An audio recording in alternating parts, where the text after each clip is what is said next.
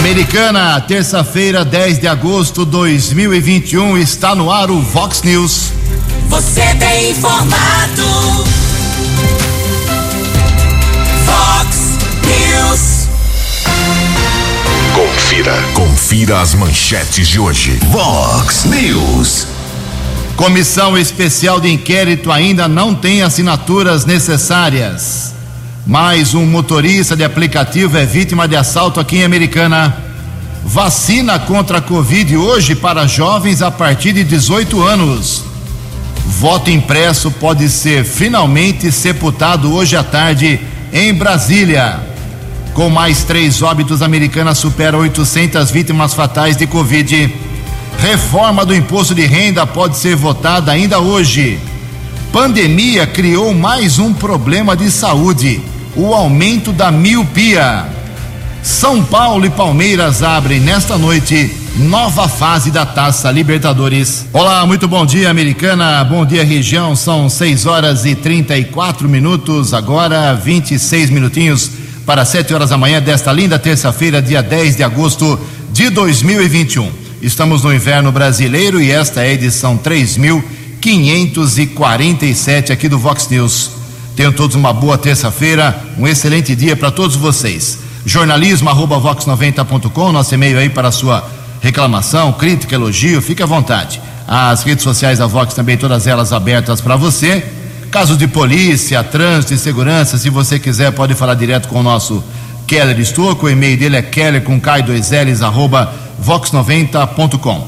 E reforçando aqui o WhatsApp do jornalismo, já bombando na manhã desta terça-feira, manda uma mensagem curtinho, não é áudio, não é vídeo, não, é só uma mensagem explicando o problema com seu nome e seu endereço para 981773276. Muito bom dia, meu caro Tony Cristino. Boa terça para você, Toninho. Hoje, dia 10 de agosto, a Igreja Católica celebra o dia de São Lourenço. Parabéns aos devotos de São Lourenço. E hoje é aniversário da cidade de Castilho, no interior do estado de São Paulo. Tem muito castilhense aqui morando em Americana. 6 horas e 35 minutos. A gente começa o programa de hoje uh, registrando algumas manifestações dos nossos ouvintes. Obrigado ao Rogério. O Rogério é de Santa Bárbara do Oeste. Ele me explicava ontem que ele esteve no cemitério Cabreúva, lá em Santa Bárbara, no final de semana, no domingo, e ficou aí um pouco chateado, triste com uh, a sujeira, o descaso, falta de pintura, uh, rachaduras, enfim, falta de manutenção no cemitério Cabreúva, lá em Santa Bárbara do, do Oeste. Também o Wesley Maia, ele está fazendo um comentário, já encaminhei, viu, Wesley, sua reclamação com as suas imagens aqui, uh, com as fotos que você mandou lá para o Pedro Peol, que é a autoridade de trânsito aqui em Americana. Ele faz, assim, longos comentários sobre um pouco de. Uh, de coisas de enfeites na cidade, né? de coisas que não precisam tanto no trânsito, como stop for, faixas laranjas, faixas vermelhas a sinalização, segundo ele, deveria ser bem mais simples, mais objetiva e mais direta para o motorista entender certas coisas. Né? E cita, por exemplo, lá a região da Florinda Sibim com a Rafael Vita, enfim, tudo muito bem explicadinho. Encaminhei lá para o Pedro Peol. Vamos ver se ele tem um posicionamento ainda hoje para dar para você e para os motoristas que querem uma sinalização mais simples. Ah, Antônio Lobo, a Avenida Antônio Lobo, que é no coração aqui da Americana, tem alguns buracos, segundo o nosso Edilson aqui está apontando, precisando lá de recapeamento em alguns trechos. O Leonardo do Jardim Progresso também se manifestando aqui, aliás, foi a, a reclamação campeã nos últimos dez dias aqui em Americana. Tudo por conta do serviço feito pela Prefeitura de Americana no viaduto centenário. Ou seja, a Prefeitura fechou o viaduto, é, fez a pintura, a sinalização, mas deixou os buracos no viaduto. O pessoal está inconformado com isso, está muito bravo com isso, dizendo que é só é, fachada. Então o Leonardo aponta um buraco que existe bem no começo do viaduto, no sentido centro-bairro, e ontem ele viu, inclusive testemunhou um motoqueiro passando pelo buraco e caindo, sofrendo a queda ali no comecinho do viaduto. Então, é, não adianta pintar apenas, segundo muita gente reclamando aqui desde a semana passada. Tem que recuperar o pavimento do viaduto centenário, a reclamação campeã dos últimos dias. Em Americana são 6 horas e 37 minutos. No Vox News. Informações do trânsito. Confirmando 6 e 37 estradas aqui na nossa região, trânsito totalmente com 100% de visibilidade. O sistema Anhanguera Bandeirantes, segundo a concessionária, nos informa aqui, o tráfego é normal em todo o sistema. Felizmente, nenhum acidente na manhã de hoje, na madrugada de hoje. Temos tranquilidade, visibilidade boa na SP 304, rodovia Anhanguera e também na Bandeirantes. Um bom momento para você pegar a estrada aqui da nossa região. 6 e 38 A opinião de Alexandre Garcia. Vox News.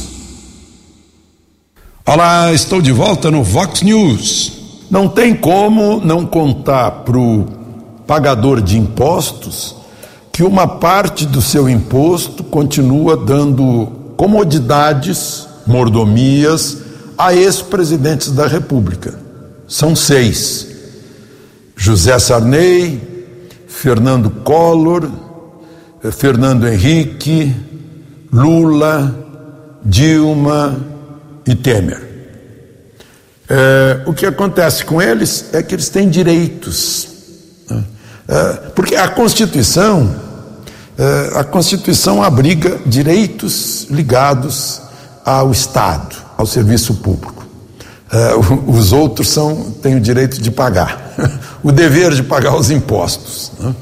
Então, a Gazeta do Povo, no blog do jornalista Lúcio Vaz, revela que só no primeiro semestre deste ano, esses seis gastaram dois milhões e meio dos nossos impostos. Tem direito a seis funcionários públicos, entre assessores, seguranças e motoristas. Né? E mais, diárias e passagens. O campeão foi Fernando Collor, que continua com esses direitos, embora tenha sido. Eh, expulso da presidência da República. Eu não sei o que aconteceu, porque ele, antes do momento do impeachment, ele renunciou. Talvez com isso tenha mantido, mas a, a Dilma foi empichada e mantém os direitos. Né? Eh, os direitos não foram. A pessoa é, é retirada de lá por crime de responsabilidade e ainda assim tem todos os direitos. O, por exemplo, Collor, segundo aqui o, foi pesquisado na transparência, Uh, gastou 64 mil de passagens aéreas e 39 mil de diárias dos assessores. Viagens para Maceió, São Paulo Rio de Janeiro. Bom, além disso, ele tem 54 assessores como senador, né? Uh, Lula uh, gastou 386 mil, com diárias e passagens 63 mil. Então, só para a gente saber. Aí eu Aí eu fico lembrando de uma conversa, uma longa conversa num sábado inteiro, em Guarujá, na casa dele, que o ex-presidente Jânio Quadros, quando eu perguntei de que o senhor vive, ele me disse: Eu recusei os direitos de ex-presidente, recusei pensão de ex-presidente, eu ganho um aluguel lá em São Paulo e e há quem compre os meus quadros. De Brasília para o Vox News, Alexandre Garcia. Você, você, muito bem informado. Este é o Fox News. Fox News. 6 horas e 41 minutos, 19 minutos para 7 horas. Fazer um esclarecimento aqui. Ontem divulgamos que houve uma vistoria no, na última sexta-feira na pista de skate que está sendo construída no bairro Antônio Zanaga. Está tudo certo, está sendo construída, está na sua fase final. Logo, logo o, a molecada, a garotada do skate lá do, do bairro Zanaga e toda americana, é claro, poderá utilizar a belíssima pista. E essa pista só está sendo construída por uma emenda de 487 mil reais, uma emenda parlamentar conseguida pelo deputado federal Vanderlei Macris. É que ontem aqui nós divulgamos que parte, 200 mil, teria sido da emenda e o resto da prefeitura. Não. A emenda é no valor total de 487 mil reais toda ela conseguida pelo deputado federal Vanderlei Macris, ok? Tá feito o esclarecimento. Em Americana são 6 e 42 No Fox News. Fox News. J. Júnior. E as informações do esporte. Fechando rodada ontem pelo Campeonato Brasileiro, o Grêmio derrotou a Chapecoense por 2 a 1. Um.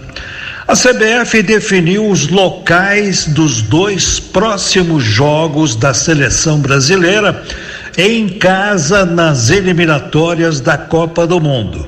No dia 5 contra a Argentina, o jogo será na Arena do Corinthians. E no dia 9, em Pernambuco, contra a seleção peruana. Da rodada tripla, dia 2 de setembro, o Brasil pega o Chile em Santiago. Abrindo as quartas de final da Libertadores, hoje tem São Paulo e Palmeiras no Morumbi, nove e meia da noite jogo de ida. O jogo de volta no Allianz daqui a uma semana, né? Marcado para o dia 17. Hoje começa também a antepenúltima rodada do primeiro turno da Série B.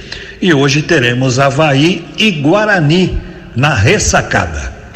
Um abraço, até amanhã. Vox News. Fox News. A informação com credibilidade.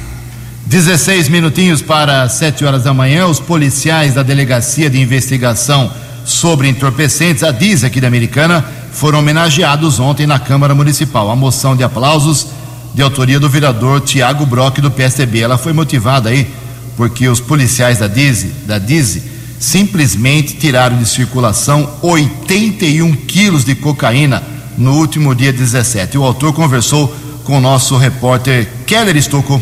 Keller, obrigado aí por abrir um espaço né, durante a programação da Vox para que a gente pudesse falar um pouquinho dos nossos trabalhos e um pouquinho de segurança pública. Né? Eu sou presidente da Comissão de Segurança Pública da Câmara Municipal. Por esse motivo, eu acompanho há alguns anos já o trabalho da Polícia Militar, da Guarda Municipal e da Polícia Civil.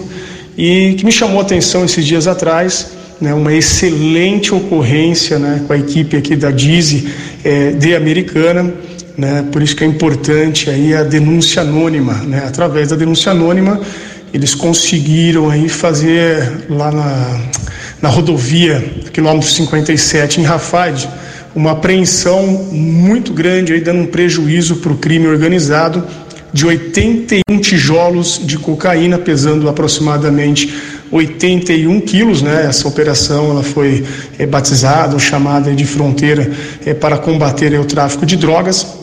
E nós temos aqui excelentes é, policiais aqui na nossa região e principalmente em Americana. Por esse motivo, né, dessa essa, essa, excelente ocorrência, eu resolvi fazer, através da Comissão de Segurança Pública, uma moção de aplausos né, que foi votada por unanimidade por todos os vereadores e vereadoras, é, reconhecendo esse trabalho é, da DISE, né, essa carreta aí, né, com esses 81 tijolos, saiu do município de, Cuiabá, de Cuiabá é, estava aí sendo é, monitorado aí pelo pessoal da DIG, né, conseguindo aí interceptar aí, né, a carreta aí no quilômetro 57 é, em Rafide, né, e o motorista aí, ele, ele ia receber é, por esse crime aí, é, segundo aí os relatos, próximo de 35 mil reais para transportar essa, esses tijolos aí de cocaína, né? E o valor aí da droga ela está próximo a 2 é, milhões de reais, né? Então é o trabalho aí da nossa é, Polícia Civil e aí em nome do Dr. Marco Antônio Posetti, que aliás realiza um excelente trabalho aqui no nosso município, foi possível aí fazer a apreensão aí desse é, motorista da carreta e dando esse prejuízo aí para o crime organizado. É, então, fiquei muito feliz em poder receber o pessoal na Câmara Municipal e poder aí realmente entregar essa justa homenagem pelo excelente trabalho, mesmo com todas as dificuldades né, que a Polícia Civil enfrenta a nível de Estado, o pessoal aí realmente não abaixa a cabeça, vai para a rua e trabalha e trabalha muito. Então, os meus parabéns aí para nossa é, Polícia Civil da cidade de Americana.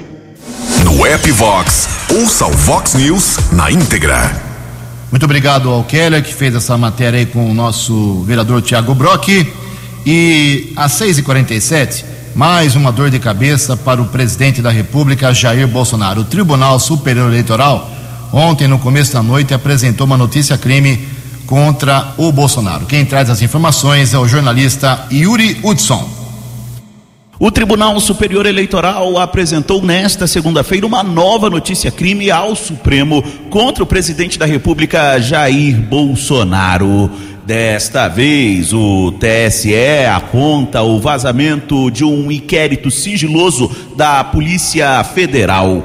Este inquérito apurou o ataque hacker sofrido pela corte em 2018. Na semana passada, o presidente da República apresentou este inquérito sigiloso nas redes sociais em diversas lives. Naquele momento, o vice-presidente da CPI reagiu e cobrou da Polícia Federal a abertura de um inquérito para investigar o vazamento. Isto porque a CPI da Covid já tinha virado alvo da PF.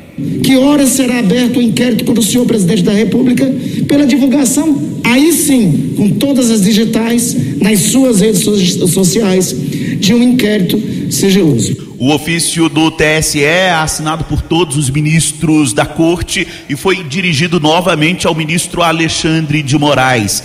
Na semana passada, Moraes aceitou a notícia crime do TSE e inseriu o presidente Jair Bolsonaro no chamado inquérito das fake news, também por acusações do presidente da República ao sistema eleitoral e às urnas eletrônicas do país.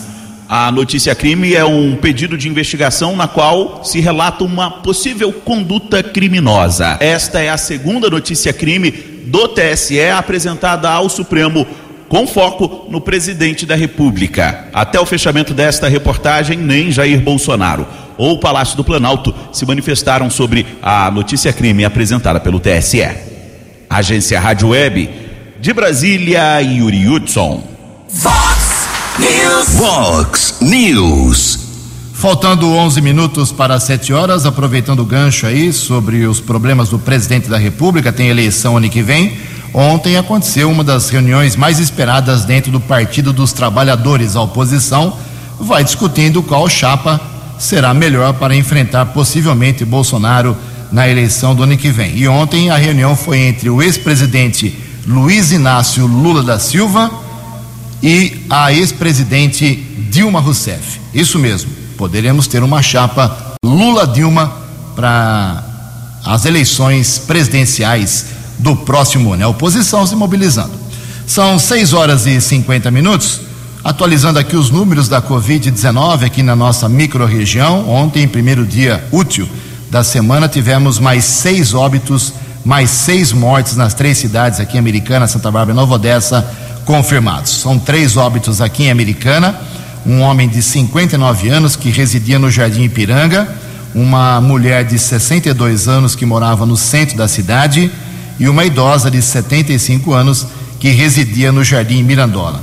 Com esses três óbitos por Covid ontem em Americana, confirmados ontem, a cidade infelizmente ultrapassou a barreira das 800 mortes. São 801 óbitos no total desde 24 de março do ano passado, quando foi decretada pelo governador João Dória em todo o estado de São Paulo a quarentena, oficializando entre aspas a pandemia. 801 mortos aqui em Americana.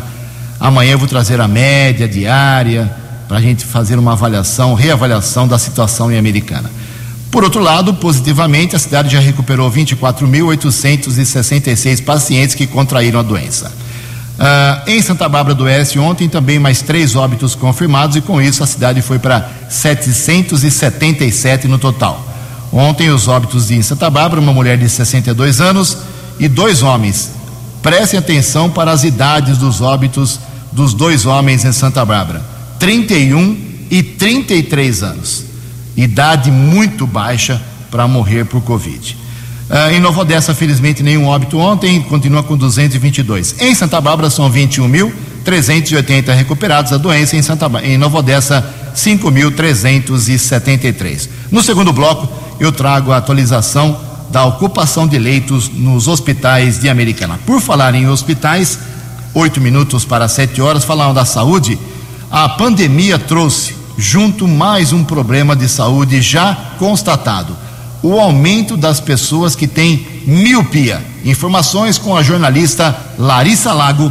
Dados levantados entre abril e junho de 2021 pelo Conselho Brasileiro de Oftalmologia identificaram a progressão de miopia em crianças durante a pandemia de Covid-19. A pesquisa entrevistou 295 médicos oftalmologistas com diversas subespecialidades e sete em cada dez profissionais notaram aumento no número de casos. Entre os médicos entrevistados, 75,6% avaliaram que o uso de diversos dispositivos eletrônicos pode agravar o quadro de miopia. A oftalmopediatra doutora Natália Cristina Ribeiro explica que a falta de atividades ao ar livre e o ensino à distância são alguns dos principais fatores. As crianças estão sendo expostas a celulares e tablets precocemente jogos e entretenimentos online substituíram esportes e brincadeiras, e com a pandemia ainda se somam as aulas escolares online de longa duração. O Conselho considera preocupante a situação apresentada pela pesquisa, pois revela que as mudanças de hábitos geradas pela pandemia estão afetando a saúde ocular dos jovens, com possibilidade de complicações no futuro. O diagnóstico de miopia, por exemplo, pode avançar na forma de outras doenças, como deslocamento de retina, catarata e glaucoma, que leva à cegueira. Para o oftalmologista Dr. Tiago Ribeiro, seguir as recomendações de prevenção e usar os aparelhos eletrônicos com moderação é o caminho mais eficaz para evitar problemas na visão. Lembre de fazer uma pausa no meio do trabalho, você não precisa ficar 15 minutos parado, uma pausa de 3 minutos, 5 minutos para tomar um copo d'água, olhe para longe. Mantenha a distância correta do seu aparelho. Geralmente a gente pede um braço de distância do computador. Então, cuide da postura cuide do tempo de intervalo, da distância do seu dispositivo e tenha atividades ao ar livre. Para as crianças, a recomendação da Sociedade Brasileira de Pediatria é que seja evitada a exposição de menores de dois anos a telas. Entre 2 e 5 anos, o limite deve ser de uma hora de tela com supervisão. Já para a faixa entre 6 e 10 anos, o tempo não deve ser superior a duas horas. Reportagem Larissa Lago. Previsão do tempo e temperatura. Vox News.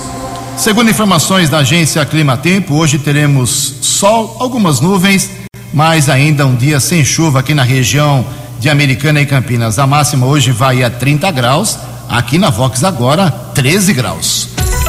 Vox News. Mercado Econômico. 6 e 55 cinco minutinhos para 7 horas da manhã. Ontem a semana financeira foi aberta com a Bolsa de Valores em alta, pequena alta de 0,17%. O dólar comercial também subiu 0,21%, fechou cotada a cinco reais dois quatro sete. Dólar turismo vale na manhã desta terça-feira cinco reais quatro zero sete. São 6 horas e 57 minutos, três minutos para 7 horas. Voltamos com o segundo bloco do Vox News nesta terça-feira para registrar aqui algumas, alguns fatos policiais. Tivemos um caso muito polêmico ontem com repercussão nacional na cidade de Limeira. Um senhor estava fazendo compras no estabelecimento comercial, alimentos, produtos de higiene, quando os seguranças do estabelecimento o abordaram e pediram para fazer uma revista. Uh, o senhor acabou ficando bastante exaltado, inconformado, afirmava a todo momento que não tinha furtado nada, que não tinha roubado nada, foi levado para um canto do estabelecimento comercial lá em Limeira. E um advogado que estava presente resolveu filmar aí com o seu celular, por isso que acabou viralizando uh, a imagem desse, dessa abordagem dos seguranças. Aí que fica a grande dúvida: o homem que foi abordado, ele acabou tirando toda a sua roupa para provar e provou que não tinha uh, furtado nada. Uh, os advogados da, do estabelecimento comercial, os seguranças, dizem que ninguém o obrigou a tirar a roupa, que ele teria tirado a roupa por conta própria. Já o senhor, vítima desse, desse caso, uh, acabou informando que foi pressionado por vários funcionários a, a se despir para provar que não tinha nada escondido nos seus bolsos, na cueca uma cena realmente constrangedora. E agora a Polícia Civil de Limeira já informou que vai uh, investigar, ouvir todas as partes, fazer um grande inquérito para saber se houve uh, abordagem constrangedora, vi casos de racismo. Pode ver um enquadramento muito sério contra os seguranças que já foram afastados, inclusive. Agora começa a investigação lá na cidade de Limeira. O caso poderia ser político, mas é policial. Uh, Para quem tem boa memória, a gente registrou aqui várias vezes. Há dois anos, lá em agosto de 2019, exatamente há dois anos, aconteceu uma audiência pública, uma audiência uh, aqui no Fórum Americano, não é audiência pública, não, uh, com a presença do, dos ex-prefeitos Diego Denadai e Omar Najá. ali havia a presença dos dois, que foi uma coisa rara, inédita, nunca haviam se confrontado aí eh, perante a justiça, por causa de uma denúncia sobre desvio, suposto desvio de dinheiro na educação da americana. Posteriormente, eh, essa denúncia, esse processo contra o ex-prefeito de Agnadai foi arquivado, ele foi inocentado. Mas na audiência de dois anos atrás, e muita gente já tinha esquecido desse caso, uh, os dois acabaram discutindo e o Diego Denadai ao ser chamado de moleque, pelo menos é isso que está na, na documentação, ele agrediu por duas vezes o ex-prefeito Omar Najá. O Omar Najá fez um registro na polícia e agora o promotor André Luiz Desotti eh, está recuperando o cargo, o, o, caso, ressuscitando o cargo, o caso e apresentou uma denúncia crime contra o Diego Denadai por agressão ao ex-prefeito Omar Najá. Quem vai decidir é a justiça se acata ou não o pedido de, é, de denúncia do Ministério Público na segunda vara criminal. Até agora, por enquanto, nenhuma novidade, mas o caso foi recuperado.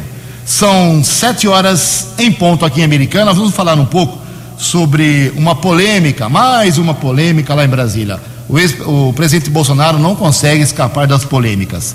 Ele agora está envolvido num possível desfile, entre aspas, de blindados da Marinha, da Aeronáutica, do Exército, hoje lá em Brasília, causando reação do, da oposição, principalmente, justamente no dia de votação importante da PEC do voto impresso. Quem explica essa história dos blindados do desfile militar hoje às três da tarde lá em Brasília é o jornalista Diego Cigales. A terça-feira deve ter na pauta da Câmara dos Deputados a votação da chamada PEC do voto impresso.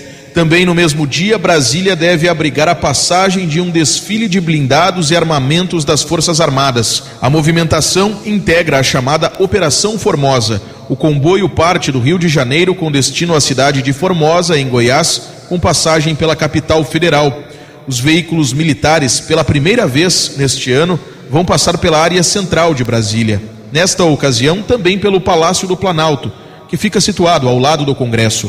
A Marinha informa que a alteração no percurso visa a entrega pessoalmente de um convite ao presidente da República, Jair Bolsonaro, sem partido, para a participação dele no treinamento a ser realizado no interior goiano.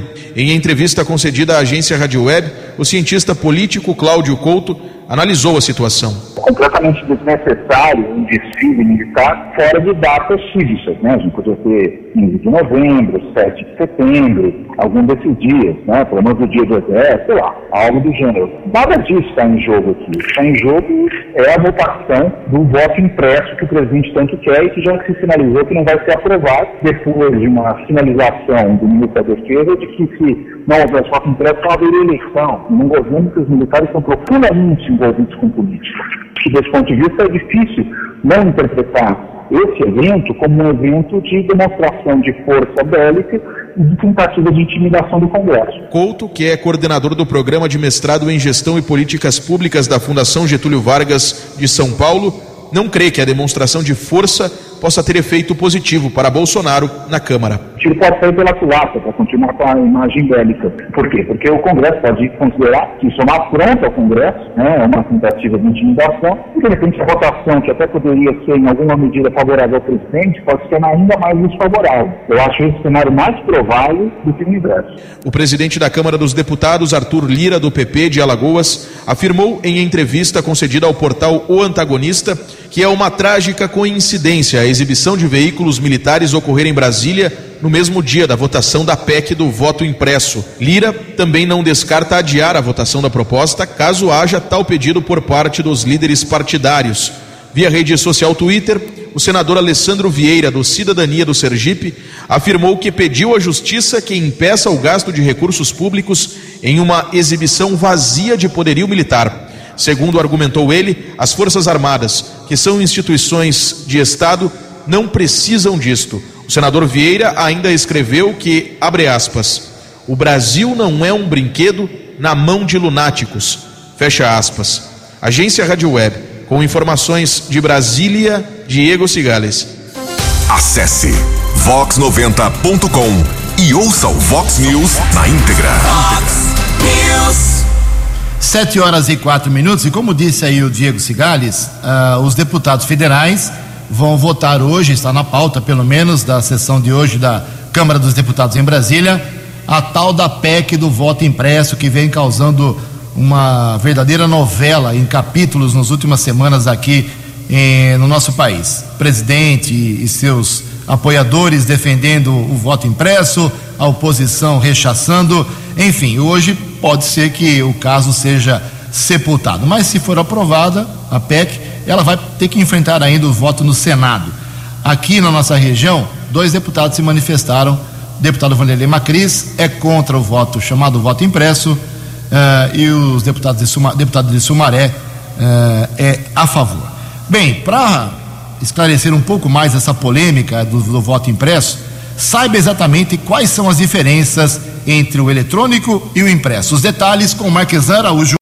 Nos últimos dias, ouviu-se muito falar em voto impresso auditável. Mas afinal, o que é esse modelo de execução da cidadania e por que o assunto ficou tão evidente? Atualmente no Brasil, para votar em qualquer eleição, é preciso digitar o número do candidato escolhido na urna eletrônica. Depois de digitado, o monitor do equipamento informa o nome do candidato, acompanhando a foto dele. Isso serve para que o eleitor possa conferir se os dados estão corretos antes da confirmação. Caso a PEC 135 de 2019, que tramita na Câmara dos Deputados, seja aprovada e transformada em lei, o voto impresso não será igual às cédulas de papel depositadas em urnas como antigamente.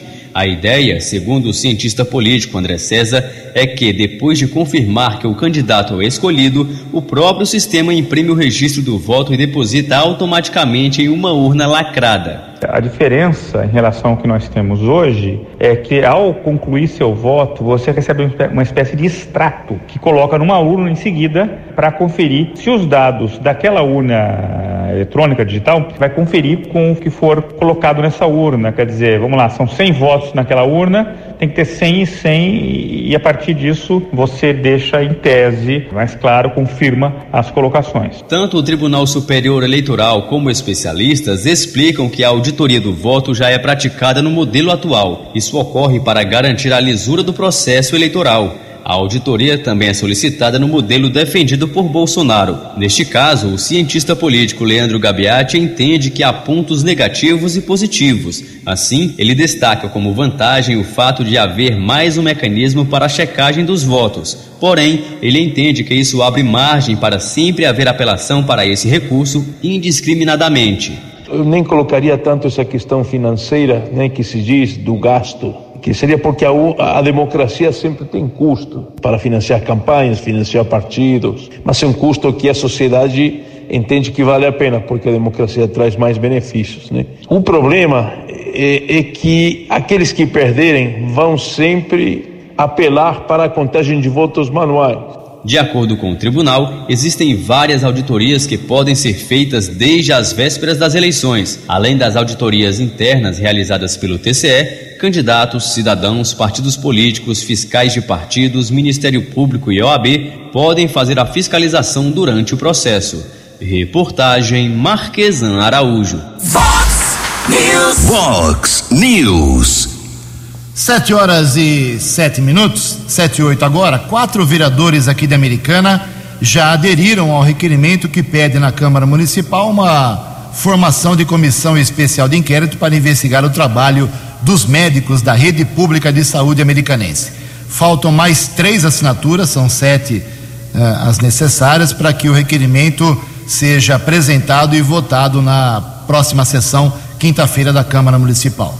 O autor do, do requerimento é o Walter Amado, republicanos, claro, ele que assina, principalmente, e além do Walter, ele já conseguiu as assinaturas dos vereadores Wagner Malheiros, que é do PSDB, do pastor Miguel Pires, do Republicanos, mesmo partido do Walter, e da professora Juliana do PT. O Walter, falei com ele ontem, inclusive o Walter vai passar por um procedimento cardíaco, é a quarta vez que ele faz cateterismo, e diz que está tudo bem, está bem de saúde, o, procedimento eh, se for feito de maneira simples, estará na sessão de quinta. Se for um pouquinho mais complicado, tiver, tiver que ficar uma noite no hospital, ele não estará na próxima sessão, mas continua aí pedindo uh, uh, de gabinete em gabinete assinatura de mais três vereadores para que possa chegar a sete no total e apresentá-lo já na próxima quinta-feira. Comissão especial de inquérito para investigar aí, porque ele descobriu aí pelo menos dois médicos que batem o ponto e não trabalham nos postos de saúde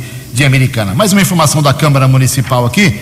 Uh, ontem foi publicado no Diário Oficial da Câmara a prorrogação por mais 60 dias, até outubro pelo menos, do contrato com uma emissora de TV local. Uh, é a RPTV, Representações e Serviços, para transmitir as sessões da Câmara, sessões solenes, homenagens, audiências públicas, enfim, tudo que a Câmara mostra na TV é pago com dinheiro seu, viu? Então, esse aditamento, que o contrato já existia, mais 60 dias, total 48.240 reais. Sete horas e 10 minutos, fala um pouco de imposto. Imposto sempre é uma dor de cabeça aqui no nosso país. E a reforma do imposto de renda, tão reivindicada por muita gente, pode ser votada, inclusive, hoje, terça-feira. As informações com a jornalista Adriana Mesquita. O projeto de lei número 2337 de 2021, que trata da reforma do imposto de renda de pessoas físicas e jurídicas, pode ser votado já nesta terça-feira. Apesar da pressão de entidades empresariais para mudar o texto, o relator Celso Sabino, do PSDB do Pará, prevê que a medida terá o apoio de mais de 300 deputados.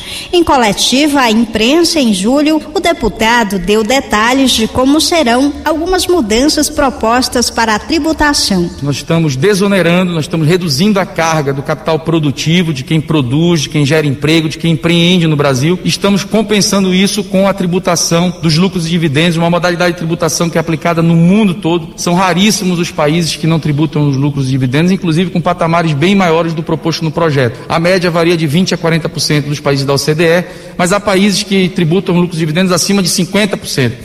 Então a gente está colocando na, na menor faixa da, da OCDE, que é 20%, e estamos com isso reduzindo a alíquota do imposto de renda de pessoa jurídica de 15% para 2,5%. Novos manifestos foram divulgados depois que a Câmara aprovou o pedido de urgência. Em nota à agência Rádio Web, o deputado rebate as alegações das entidades e garante que estão fazendo cálculos de forma errada. Conforme explicação, Sabino afirma que erram quando calculam o um imposto sobre lucros e dividendos como base no faturamento, o que não é base de cálculo cálculo. De acordo com ele, o imposto sobre lucro e dividendo não incide nem mesmo sobre o lucro da empresa. O que incide sobre o total do lucro é o IRPJ, que a medida visa baixar de 15% para 2,5%. Ainda segundo o texto, o imposto sobre o dividendo incide somente sobre o lucro e dividendo que for distribuído. Com a reforma do imposto de renda, a arrecadação com a tributação de lucros e dividendos no primeiro ano será de 14 bilhões de reais. No segundo, o aumento vai para 43 bilhões e ficará acima de 60 bilhões no terceiro ano de vigência da reforma. Agência Rádio Web de Brasília, Adriana Mesquita. Dinâmico, direto e com credibilidade. Vox News. Sete horas e onze minutos. Rapidamente aqui, dois registros de manifestações dos nossos ouvintes. O Pércio tá bravo aqui, dizendo que está tentando falar lá, no, ligando no telefone do, da unidade básica de saúde do Parque Gramado. Segunda vez que tem, tem menos de 15 dias, o telefone não atende. Aí ele foi no posto médico ontem, lá do Gramado, às 14 horas, e disse que estava fechado. E na placa, uma placa na porta falava que o funcionamento vai até 16h30. Eles têm, têm exames para fazer, está com medo de perder o prazo e está preocupado com o funcionamento do Parque Gramado no posto de saúde. Vamos falar aí com o Danilo Oliveira, que é o secretário de saúde, meu caro Pércio. Outra bronca aqui, é, deixa eu pegar aqui exatamente, é do nosso ouvinte, a Márcia Siqueira. Ju, gostaria de sua ajuda junto à Companhia Paulista de Força e Luz, moro na Avenida Europa e tem um poste na esquina com a Rua da Urca, aqui em Americana, Jardim Guanabara, que não fica aceso, só piscando. A avenida está muito escura. Está feito o registro. Uh, falar um pouquinho rapidamente aqui no final do programa sobre o Bolsa Família. Jair Bolsonaro, presidente, levou pessoalmente ontem ao Congresso Nacional a sua nova proposta para essa ajuda às famílias. Detalhes com Yuri Hudson.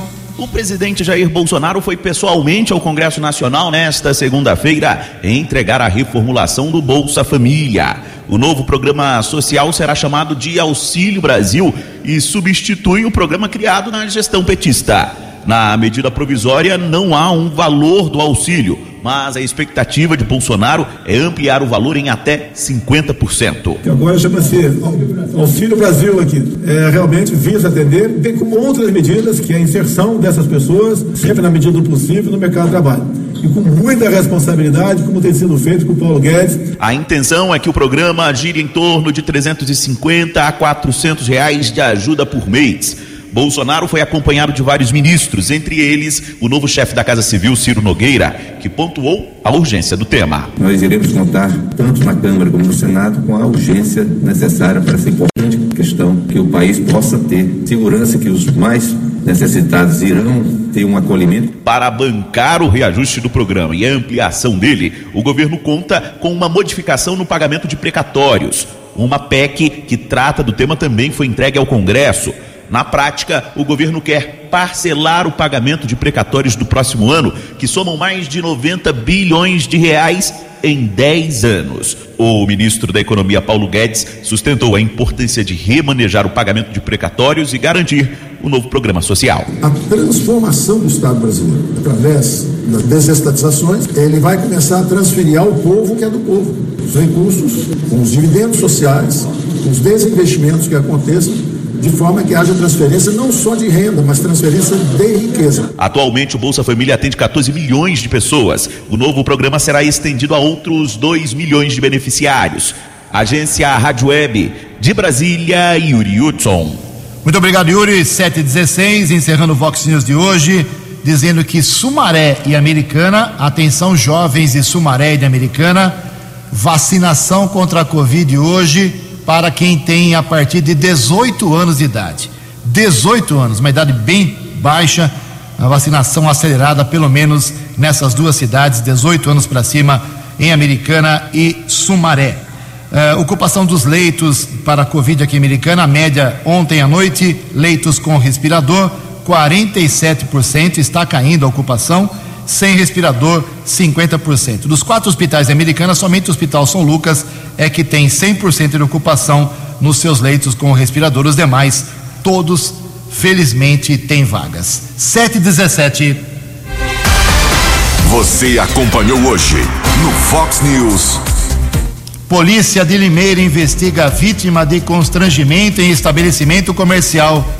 Voto impresso pode ser hoje finalmente sepultado em Brasília. Comissão especial de inquérito ainda não tem assinaturas necessárias em Americana.